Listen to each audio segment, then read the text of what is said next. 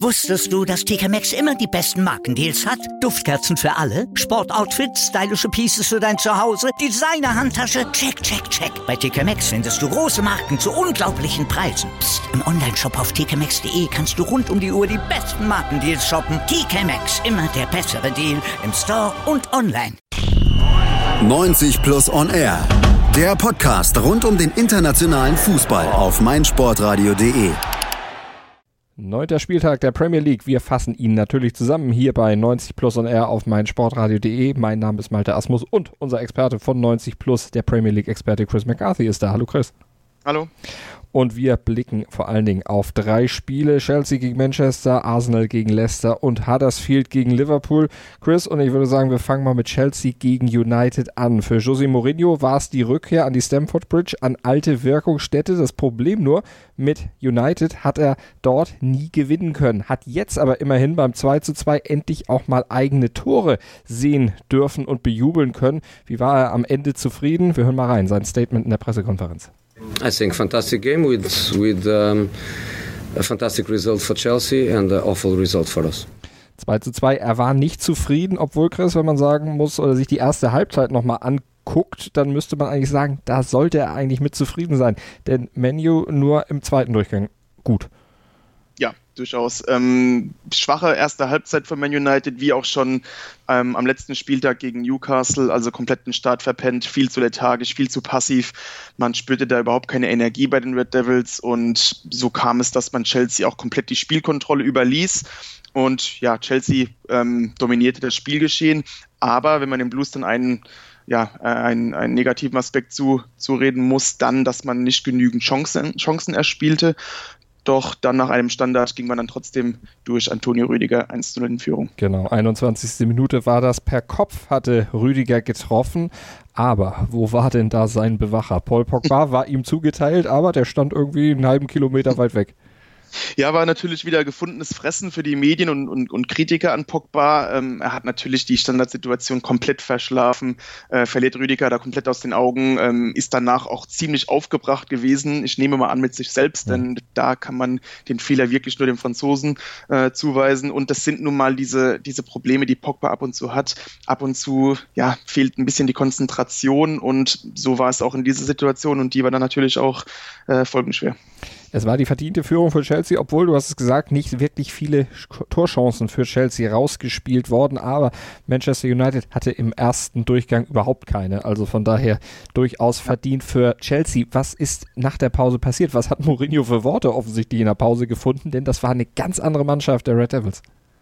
Richtig, und wieder kommen die Parallelen zur, zum, zum ähm, vorherigen Spieltag gegen Newcastle. Man kann Mourinho und United kritisieren, wie man will, aber der Portugiese scheint dennoch während einem Spiel die, die richtigen Anpassungen treffen zu können und er scheint vor allem, wie du sagst, die richtigen Worte zu finden. Denn wie schon äh, vor zwei Wochen kam United komplett wie ausgetauscht aus der Kabine heraus. Plötzlich war man nämlich total energisch, hungrig, ähm, zielorientiert in den Angriffen. Ähm, am wichtigsten fand ich, dass die Red Devils versuchten, den Blues ihr körperbetontes Spiel aufzuzwängen. Mhm. Also das war dann auf einmal ein sehr physisches Spiel und das sagte Sari dann im Anschluss des Spiels auch, das ist nicht das Spiel von Chelsea. Ähm, das ist nicht dieses Ballbesitzorientierte.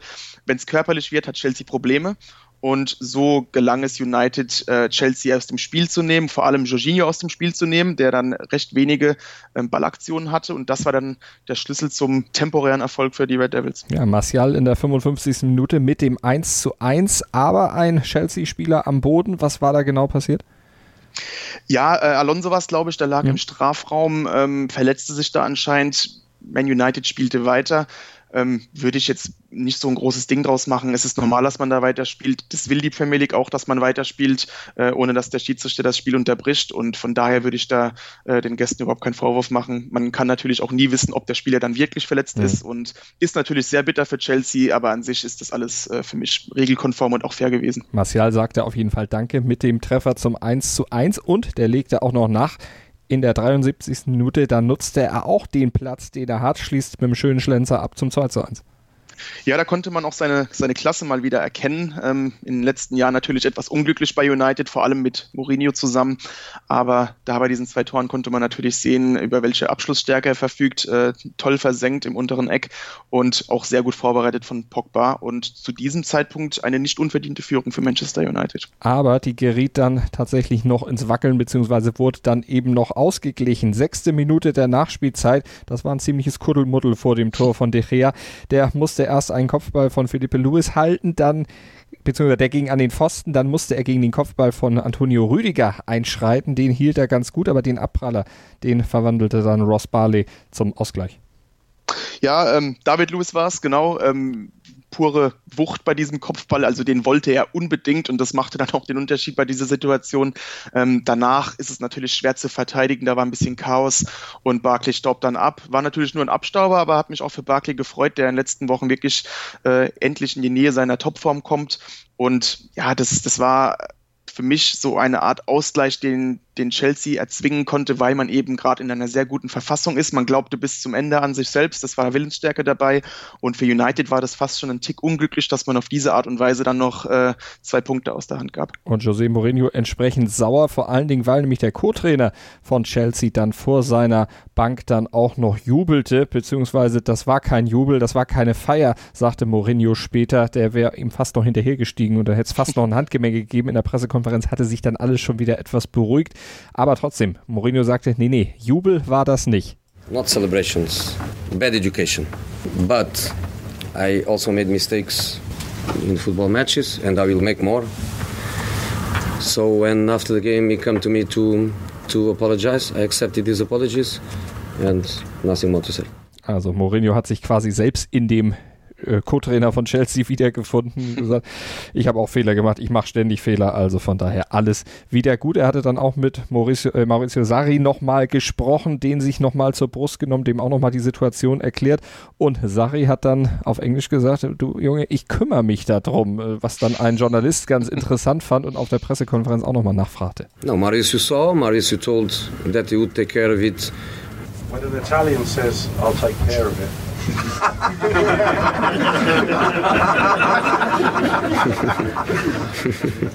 what do you think that means? Da musste selbst Mourinho lachen. Werden wir den Co-Trainer von Chelsea nochmal wiedersehen? ja, ich will es hoffen.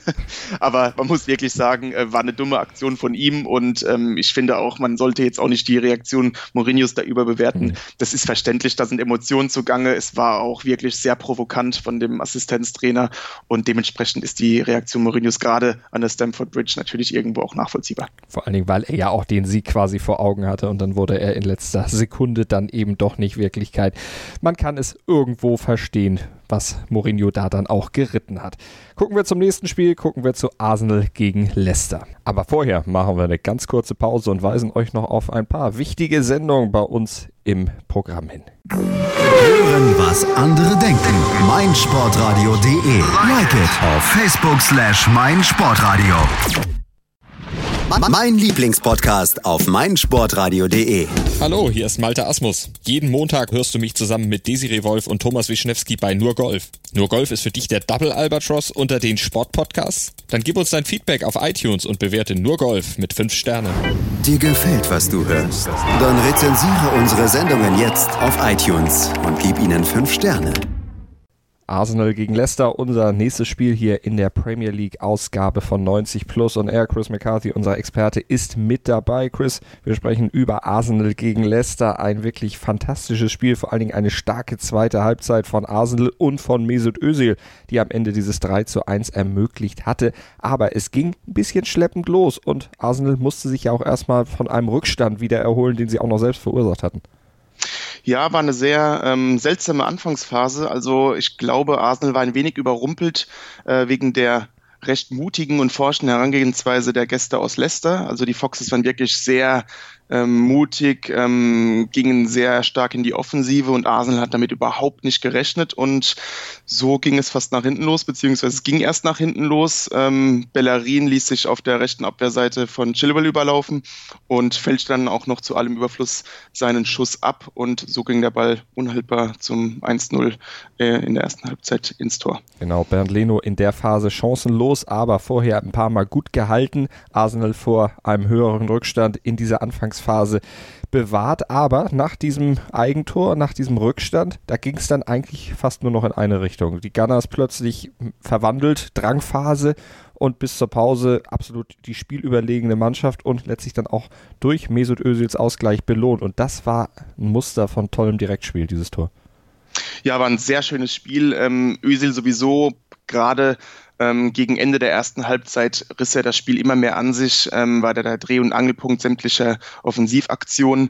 Ähm, Ösel leitet den, den, Angriff selbst ein, ähm, spielt den Ball dann auf rechts ab und erhält ihn dann Postwenden von Bellerin im Strafraum zurück und streichelt den Ball da quasi ins linke untere Eck. Also perfekt getimtes Finish und ähm, ja, überragende Technik und Ballbehandlung in dieser Aktion. Kapitänsbinde, was, was Özil gestern ja, beflügelt hat aus deiner Sicht? Ich denke ja, also man hat irgendwie das Gefühl gehabt, dass Özil sehr selbstbewusst zu Werke ging. Ähm, ihm tat es gut, da mehr Verantwortung zu übernehmen. Er wird niemals dieser lautstarke Kapitän sein, dieser Dirigent, aber ähm, er ging mit gutem Beispiel vorne weg und man hat wirklich gesehen, es hat ihn auf jeden Fall beflügelt und könnte eine gute Idee von Emery gewesen sein, durch diese Aktion ähm, noch die, die weiteren Prozent bei Özil herauszuholen. Und Özil führte das Team dann auch in der zweiten Halbzeit weiter und dann natürlich auch in Richtung Sieg. Jetzt könnte man ganz böse mal sagen, der hatte auch gar keine Zeit, seine Schultern hängen zu lassen, weil ja doch noch zwei Tore fielen und er eigentlich immer jubeln musste und er war ja auch an allem beteiligt. Ähm, zweites Tor, Aubameyang, zwei Minuten vorher eingewechselt worden. Ja, und dann macht er gleich das 2 zu 1 nach wirklich genialem Zuspiel von Özil. Ja, Özil auf der, auf der rechten Seite ähm, mit einem tollen Ball in die Schnittstelle zu Bellerin. Also der Ball ging, glaube ich, an, an drei, vier Leicester-Spielern vorbei. Äh, überragendes Auge und das ist auch das, was Özil so auszeichnet. Dieses Raumverständnis, diese Antizipation, wo der, Gegenspiel, äh, wo der Mitspieler hinläuft. Und Bellerin bringt den Ball dann flach äh, ins Zentrum und Aubameyang muss nur noch abstauben. Aber auch von Aubameyang tolle Trotzreaktion, saß leider nur auf der Bank und ähm, ließ den Kopf aber nicht hängen. Und äh, ja, im Gegenteil, ähm, steuert er dann auch noch einen Doppelpack bei. Ja, wenn er so nämlich von der Bank kommt, dann ist das doch auch eine feine Sache. Dann muss er nicht so viel laufen und kann gleich mit zwei Toren glänzen, denn nur drei Minuten später war es dann das 3 zu 1 und wieder war es Aubameyang, du hast es schon gesagt. Also auch das wieder auch auch ein tolles, tolles Direktspiel, wieder über die Seite vorbereitet, über die rechte Seite in den Strafraum geflankt und dann steht Aubameyang natürlich auch goldrichtig. Ja, das war wirklich die, die absolute spielerische Krönung des Abends und wieder war Ösel da in allen Belangen involviert. Ähm, in der eigenen Halbzeit lässt er noch mit ja, per Hacke ähm, den Ball abprallen, leitet somit den Konter ein. Ähm, Gendusi spielt dann auf die rechte Seite zu Bellerin. Der spielt in die Mitte. Eigentlich denkt jeder jetzt, Ösel nimmt am Strafraum, am Strafraumrand den Ball an, aber er lässt ihn durch die Beine, weil er sieht, dass Lacazette hinter ihm besser positioniert ist.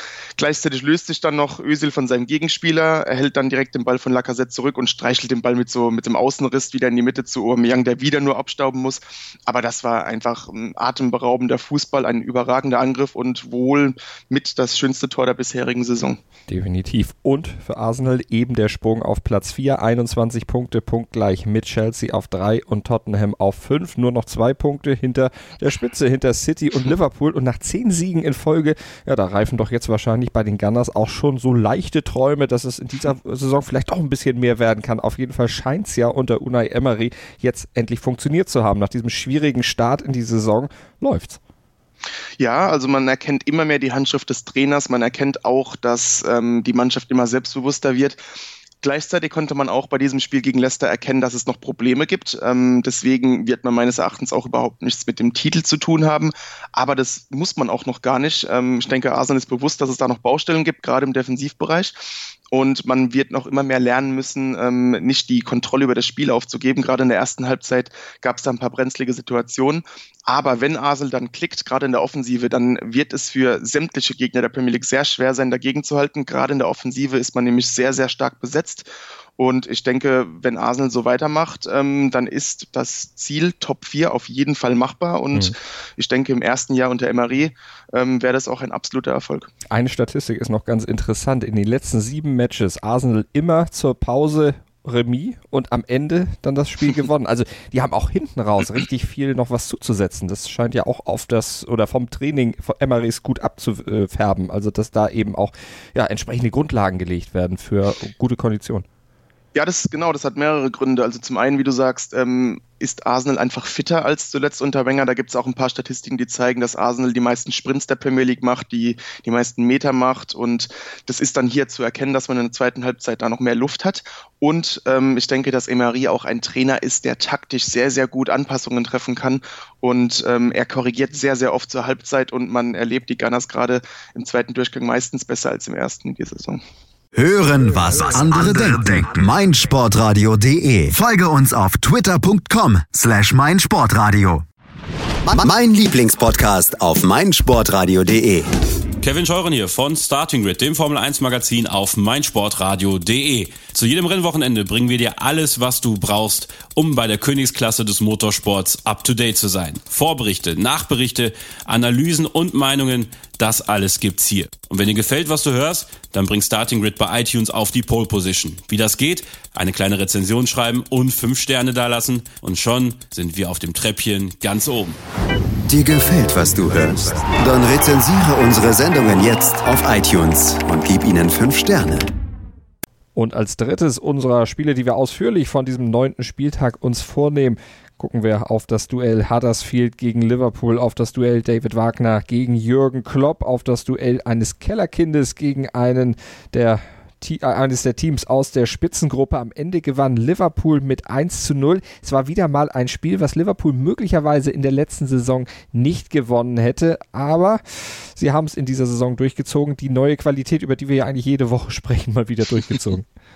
Genau, wir sprachen ja auch im, im Podcast letzte Woche darüber, ähm, dass Liverpool momentan trotz der Erfolge beziehungsweise der guten Ergebnisse gar nicht in einer so guten Verfassung ist. Und das konnte man gegen Huddersfield wiedererkennen. Ähm, Liverpool wirkte ja, sehr, sehr ungewohnt äh, fahrlässig im Ballbesitz. Da waren sehr, sehr viel Fehlpässe dabei. Man bekam nicht sonderlich viel zustande.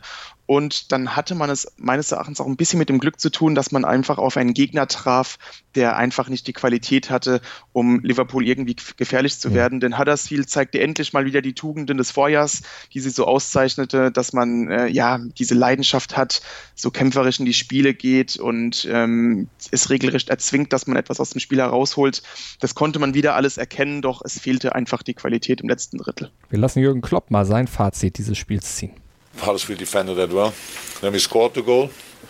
We had still opportunities. Then we let come uh, Huddersfield back in the game. With started I think with a corner. Then the atmosphere was really there. The crowd was there. It's not too comfortable. So um, you, want to decide games earlier. If you don't do it, it's always clear that you have to fight until the final whistle, and that's what we had to do tonight. We had sec- end of second half, or during the whole second half, pretty much always these kind of counter attacks which we didn't play to the end. Also nicht ausgespielt, diese vielen Situationen, aber einmal eben zugeschlagen. Mo Salah, der hat dann getroffen in der 23. Minute, also recht früh dieses Tor des Tages dann auch schon erzielt. Genau, und das, das zog dann nach Huddersfield ihm ein bisschen den Zahn, ähm, wenngleich die Terrier auch nicht sich geschlagen gaben danach und immer wieder probiert hatten. Da waren noch zwei Pfostenschüsse dabei. Man war auch oftmals in, in ganz guten ja, ähm, Situationen im Strafraum, aber wie gesagt, dann wurde der Ball irgendwie übers Tor geschossen. Äh, einmal ähm, ja, hat man das Gefühl gehabt, dass der Monier über sich selbst stolpert. Also das waren so ein paar unglückliche Situationen und da hatte Liverpool wirklich etwas Glück, aber man konnte sich auch endlich mal im Vergleich zu den letzten Jahren auf die Defensive Defensive ver, ähm, verlassen. Da war man sehr äh, kompakt. Gomez und Van Dijk machten ein tolles Spiel. Nee, Van Dijk fehlte, glaube ich. Äh, Gomez und äh, Lovren machten ein sehr gutes Spiel und alles von dahinter der gewohnt sichere Rückhalt. Und so konnte man mit relativ wenig Aufwand endlich mal ähm, mal wieder drei Punkte sichern. Ähm, und langfristig könnte Liverpool natürlich davon sehr profitieren, zumal man ja noch nicht mal ansatzweise in der Nähe der Topform ist. Da sind sie noch lange nicht, aber das kann ja alles noch kommen. Ja, es gab auch eine Szene in der 42. Minute, übrigens Van Dijk, der hat gespielt, der war auch an so, dieser Szene beteiligt. Der hatte nämlich, ja, im Grunde hat er das Abseits aufgelöst, was dann allerdings der Schiedsrichter doch als Abseits erkannt hatte. So wurde dann Huddersfield auch noch einen Treffer aberkannt. Richtig, genau. Ja, jetzt fällt es mir ein. ähm, war auch sehr unglücklich für Huddersfield. Also es war, wie gesagt, ähm, lange nicht so souverän, wie man vielleicht denkt. Und ähm, da gab es einfach sehr viele Situationen, in denen Huddersfield ein bisschen Pech hatte im, im letzten Drittel, sonst hätte man da gut und gerne diesen einen Punkt zumindest mitnehmen können. Aber äh, Liverpool ließ gar nicht so viele Chancen zu, gerade Van Dijk ähm, und, und Lovren zusammen in der Innenverteidigung zogen da einer sehr, sehr schwachen Offensive den Zahn. Aber wie gesagt, mit etwas mehr Glück hätte es durchaus zumindest unentschieden geben können. Aber auf jeden Fall ein wichtiger Sieg auch für Liverpool nach diesen zwei Remis, die man ja in der Liga gehabt hatte, nach dem Aus im Ligapokal und der Niederlage in der Champions League gegen äh, Napoli. Mal wieder ein Sieg, auch wenn es ein dreckiger war. Ganz, ganz wichtig, um eben auch mit Manchester City punktgleich oben zu bleiben. Ja, gerade das sind die wichtigen Siege, ähm, dass man selbst nicht in bester Verfassung Wege findet, ähm, diese drei Punkte einzufahren. Ähm, auch, dass man diese Kadertiefe jetzt hat. Ähm, Shakiri ähm, kann man dann einfach mal von der Bank bringen. Das ging letztes Jahr beispielsweise nicht. Mhm. Und ähm, ja, dann holte man die drei Punkte. Gerade diese dreckigen Siege sind wichtig. Und wie eben schon gesagt, wenn man dann auch noch irgendwann endlich die, die Topform erreicht, dann kann man da natürlich nochmal nachlegen und dann sind diese Punkte, Punkte, die man in schlechterer Verfassung geholt hat, natürlich absolut Gold wert. Für Huddersfield dagegen sechste Niederlage im neunten Spiel, drei Remis gab es sonst noch, noch kein Sieg, also das sieht schon sehr düster aus mit drei Punkten. Ja, das haben wir jetzt beinahe wöchentlich gesagt. Also für Huddersfield wird es dieses Jahr ganz, ganz eng. Da fehlt einfach die Qualität und alleine diese, diese Kampfstärke und Leidenschaft, äh, das wird zwei Jahre lang wahrscheinlich nicht gut gehen, aber ist ja noch früh, vielleicht kommt ja irgendwie noch die Wende. Dann gucken wir erstmal auf den Rest, was noch beim Schützenfest am 9. Spieltag da war. Gucken wir auf ein wirkliches Schützenfest, nämlich auf das 5 zu 0 von City gegen Burnley. Und kommen wir zu den Awards, die wir ja auch hier bei 90 Plus on Air dann wöchentlich in Sachen Premier League vergeben. Der Award für Manchester City, Chris, wie nennt er sich und warum? Ja, die, die Reichen werden reicher Award, habe ich ihn genannt. Ähm, ja, Burnley gewohnt, ähm, kompakt verteidigt, ähm, konnte lange auf Schadensbegrenzung spielen gegen City, ähm, stand nur 1 zu 0 zur Halbzeit, doch dann kurz nach der Halbzeit konnte City mit einem sehenswerten Doppelschlag auf 3 zu 0 erhöhen. Und da dachten sich wahrscheinlich viele, ach Gott, da fehlt ja noch ein Kevin De Bruyne. Und da war Manchester City wirklich gerade dabei, wieder diese Topform in der Offensive zu erreichen. Und ähm, das ist einfach nur ein bisschen beängstigend, wenn man denkt, dass De Bruyne äh, jetzt diese letzten sieben Ligaspiele fehlte. Äh, davon gewann City fünf, die anderen zwei waren unentschieden und da schoss man auch noch beachtliche 19 Tore ohne seinen besten Spieler, ohne den besten Offensivspieler und der kommt jetzt noch zurück. Also die Reichen werden reicher und die Premier League muss sich jetzt langsam wieder in Acht nehmen, denn Manchester City läuft meines Erachtens langsam zur Hochform auf. So langsam, aber sicher geht es wieder los für die Citizens, für den amtierenden Meister, möglicherweise in Richtung Titelverteidigung. Äh, eine Mannschaft, die mit Titelverteidigung oder auch mit Titeln überhaupt nichts zu tun hat, aktuell Newcastle United, die müssen eher aufpassen, dass sie nicht noch weiter Runden reinrutschen, obwohl viel weiter geht's ja gar nicht. 20. sind sie nur zwei Punkte, haben sie geholt. Und am Wochenende auch noch zu Hause gegen Brighton verloren. Ja, du hast den Award fehlgeleiteter Geiz Award genannt. Den kriegt Mike Ashley, der Chef der Newcastle United Jungs. Äh, ja, der spart sich zu Tode? Ja, es ist das, das ewige ähm, Beklägnis der Fans, dass Mike Ashley kein Geld in den Verein stecken möchte. Letztes Jahr ging es gerade so gut, ähm, vor allem weil man einfach einen Top-Trainer in Rafa Benitez hat. Der konnte letzte Saison das absolute Maximum aus der Truppe herausholen und dann noch relativ bequem sogar ähm, den Klassenhalt schaffen. Aber darauf sollte sich Mike Ashley jetzt nicht ein zweites Jahr in Folge verlassen. Das könnte schief gehen. Und wenn er nicht im Winter ein bisschen nachlegt auf dem Transfermarkt, dann könnte dieser fehlgeleitete Geiz ihn vielleicht sogar eher Geld kosten als Geld sparen. Denn Ashley will den Verein eigentlich verkaufen, aber nur für ein entsprechendes Gebot. Und ja, die Gebote würden sich beim Abstieg natürlich nicht gerade erhöhen. Also Geld ein Thema, was natürlich in der Premier League und überhaupt beim Fußball immer opportun ist. Aber Geld ist nicht alles und diesen Award gibt es auch. Ja, für Fulham, ähm, ähnlich wie Wolves, natürlich als Aufsteiger ähm, beachtliche Summen investiert, im Sommer über 100 Millionen Euro für neue Spieler. Und eigentlich rechnet man nicht damit, dass die Londoner ähm, deswegen etwas mit dem Abstieg ja. zu tun haben würden. Aber falsch gedacht, Geld ist nicht alles. Nach dem 2 zu 4 gegen den eigentlich recht harmlosen Mitaufsteiger Cardiff ähm, steht Fulham nun auf dem drittletzten Platz, hat die, hat nur fünf Punkte und dafür 25 Gegentore vorzuweisen, die mit Abstand meisten der Liga. Und da sieht man, dass Geld wirklich nicht alles ist, dass es auch Zeit braucht. Die Qualität der Spieler ist da, aber wenn man so viele neue Spieler holt, ähm, braucht es natürlich Zeit, da ein ja, souveränes, funktionierendes Konstrukt aufzubauen. Und das wird vor allem viel Geduld und Zeit benötigen, ehe sich diese Investitionen auch auszahlen. Also immerhin hat sich äh, André Schürle auszeichnen können, hat beim 2 zu 4 ein Tor gemacht, das 1 zu 0, das zwischenzeitliche geschossen, was ja dann am Ende ja, nicht wertlos war, aber auf jeden Fall dieser Trend mit der Führung sich nicht fortsetzte und sich schnell erledigt hatte. Ja, so sieht's aus im Abstiegskampf. Fulham 18., Huddersfield 19. und Newcastle ist 20. und vorne in der Tabelle City und Liverpool punktgleich mit 23 Punkten. Dahinter mit 21 Punkten folgen Chelsea und Tottenham. Mal gucken, wie es dann weitergeht in der Premier League. Wir bleiben natürlich dran am Thema hier bei 90 Plus und R auf meinsportradio.de. Vielen Dank an Chris McCarthy. Danke auch. Motorsport auf meinsportradio.de wird dir präsentiert von motorsporttotal.com. Mein Lieblingspodcast auf meinsportradio.de.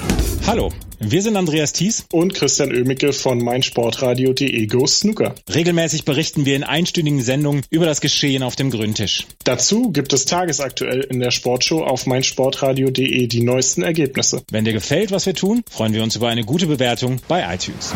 Dir gefällt, was du hörst? Dann rezensiere unsere Sendungen jetzt auf iTunes und gib ihnen 5 Sterne. Wusstest du, dass TK Maxx immer die besten Markendeals hat? Duftkerzen für alle, Sportoutfits, stylische Pieces für dein Zuhause, Designer-Handtasche, check, check, check. Bei TK Maxx findest du große Marken zu unglaublichen Preisen. Psst. im Onlineshop auf tkmaxx.de kannst du rund um die Uhr die besten Markendeals shoppen. TK Maxx, immer der bessere Deal im Store und online.